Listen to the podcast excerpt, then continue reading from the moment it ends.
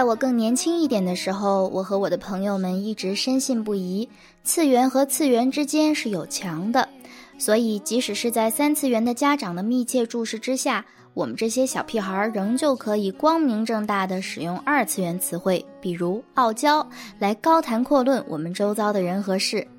这种当着统治阶级的面说黑话的快感，极大的满足了我们这帮中二少年。毕竟是处在生长发育期，血液里除了狂奔的荷尔蒙，也就是无穷无尽的反叛的冲动了。但是互联网是永不止息的海浪，带着抹平一切的力量，锲而不舍地把我们打湿，将我们浸润。在这样的生态环境下，信息的传播和普及变得越来越迅猛，信息的垄断也就变得越来越艰难，次元之间的墙也因此越发摇摇欲坠了。上一秒还是新鲜出炉的生造词，下一秒就能飞入寻常百姓家。即使是二次元里的非主流，眨眼间也能变成三次元里的主流。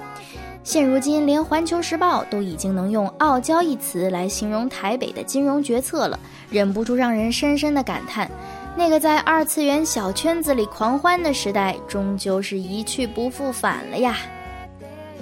既然信息普及是大势所趋，那我也就跟上潮流来当一回传播的使者吧。我仔细的回想“傲娇”这个词是怎么闯进大众视野的。最开始的时候，日本的 A C G 讨论圈内用这个词来形容一种刀子嘴豆腐心的性格。想起二次元作品里那些经典的傲娇萌娘，就一定会想起他们想要对人表示好感，却还把脸拧到一边抵死不承认的样子。嘴里说着，人家才不是因为喜欢你才这么做的呢。当然，傲娇的个性也不仅限于二次元里的女性。据考据党称，其实二次元里的傲娇鼻祖恰恰是一位男性。这位傲娇男正是上世纪九十年代日本动漫《七龙珠》里的角色贝吉塔。据说他平时对谁都是一副拽的二五八万的样子，只有在生死关头才会说真心话。随着“傲娇”一词的发展，其内涵变得越来越抽象和易于归纳，以“不坦率”三个字基本可以囊括，所以“傲娇”一词的外延也就变得越来越宽广，傲娇的品种也就越来越丰富。从二次元到三次元，建立起了一个浩浩荡荡的帝国。即使是看似截然不同的两个族群，也有可能是傲娇这个阵营里的盟友。比如说，傲娇有一个分支叫做口嫌体正直，也就是嘴上说着不要，身体却很诚实。这恰恰就是抖 M 属性在傲娇维度的投射。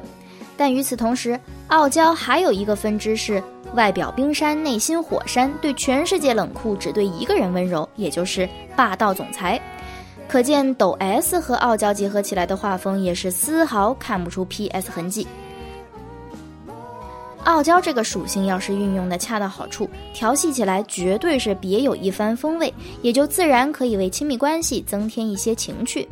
毕竟玫瑰只有带了刺，其美感才更立体，而不至于单调。但是来自带刺玫瑰的爱，却不是人人都消受得起。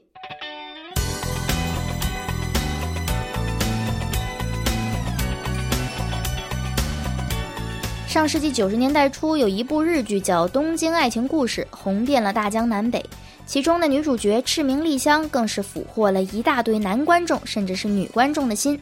但可惜，男主角永尾完治并没有和丽香将爱情进行到底。所以二十多年来，有一个话题久盛不衰：为什么完治没有选择丽香呢？我认为，归根结底还是因为丽香身上的那种混合型傲娇个性，让完治招架不住。丽香总体来说是一个很坦率的人，在国外长大又一直待在大城市里，浑身都是开放爽朗的个性，是个张扬灿烂的姑娘。丸治则不一样，她是从小城市来到东京的，对她来说，丽香本来就像是一匹无法驯服的野马。所以在丸治和丽香的爱情里，丸治一直表现出一丝隐隐约约的不自信，但是丽香时不时还是会犯一犯傲娇，而这就不幸导致丸治在解读丽香的过程中出现脱节和困惑，因此越发强化了丸治那份不自信。比如说，丸治和丽香第一次发生关系之后，丸治惴惴不安，丽香知道之后说的却是。你以为发生了那种事情，你就一定要负责任吗？真是太好笑了！我告诉你好了，你刚从乡下来，所以不太清楚吧？东京的女孩对这些事情可是根本不在意的。每当太阳从东边升起时，昨晚发生过的事情全部都可以忘得一干二净。虽然语气飞扬跋扈，但全程都没有看完治的眼睛。在观众眼里，这就是典型的虚张声势、口是心非。大概丽香这样说，是因为她也不确定自己的心情，不明白自己为什么会就这样死心塌地地爱上了完治，所以她需要用这样一种所谓的大城市女孩的观念来自我催眠。但是丽香这样的突如其来的傲娇，不但没有解决完治的惴惴不安，反倒更让完治产生了一种被始乱终弃的感受。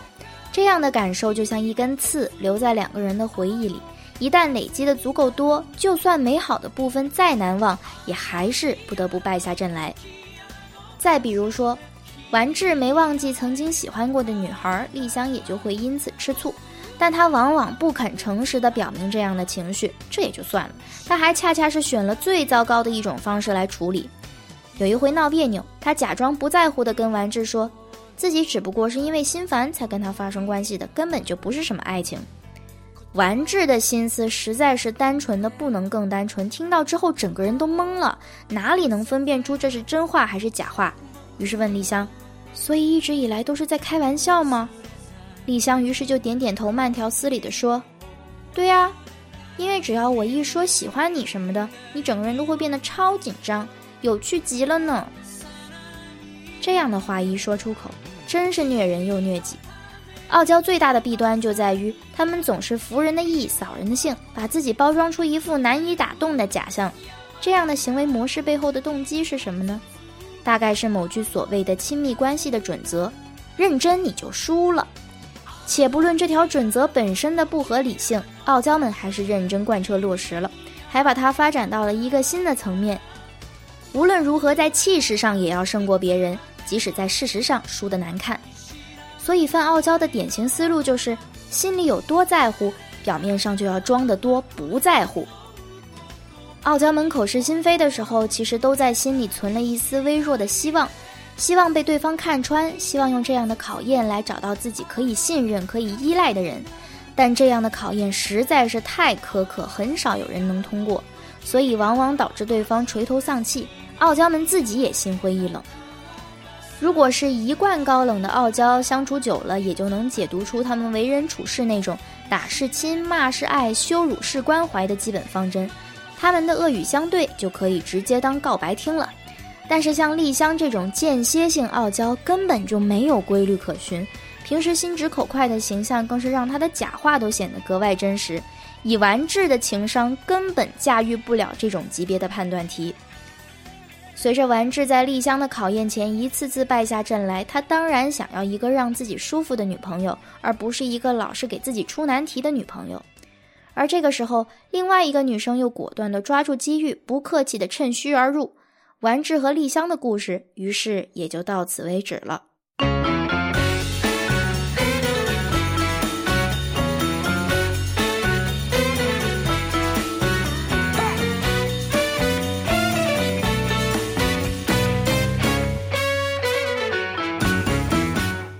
说到东京爱情故事，又想起同样出自编剧板垣裕二之手的另一部经典日剧，二零一三年冬季档的《最完美的离婚》，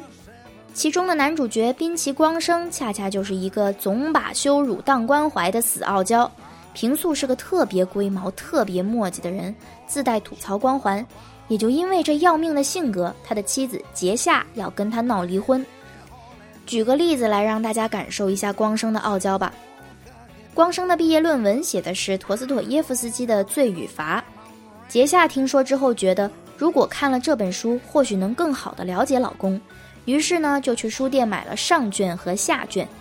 杰夏以前从来没有看过这么晦涩的书，看上卷的时候十分受挫，完全是为了光生才坚持下去的。不过看完下卷之后，杰夏感动坏了，哭着跟光生说：“我终于可以和你分享这份感动了。”结果呢？光生说：“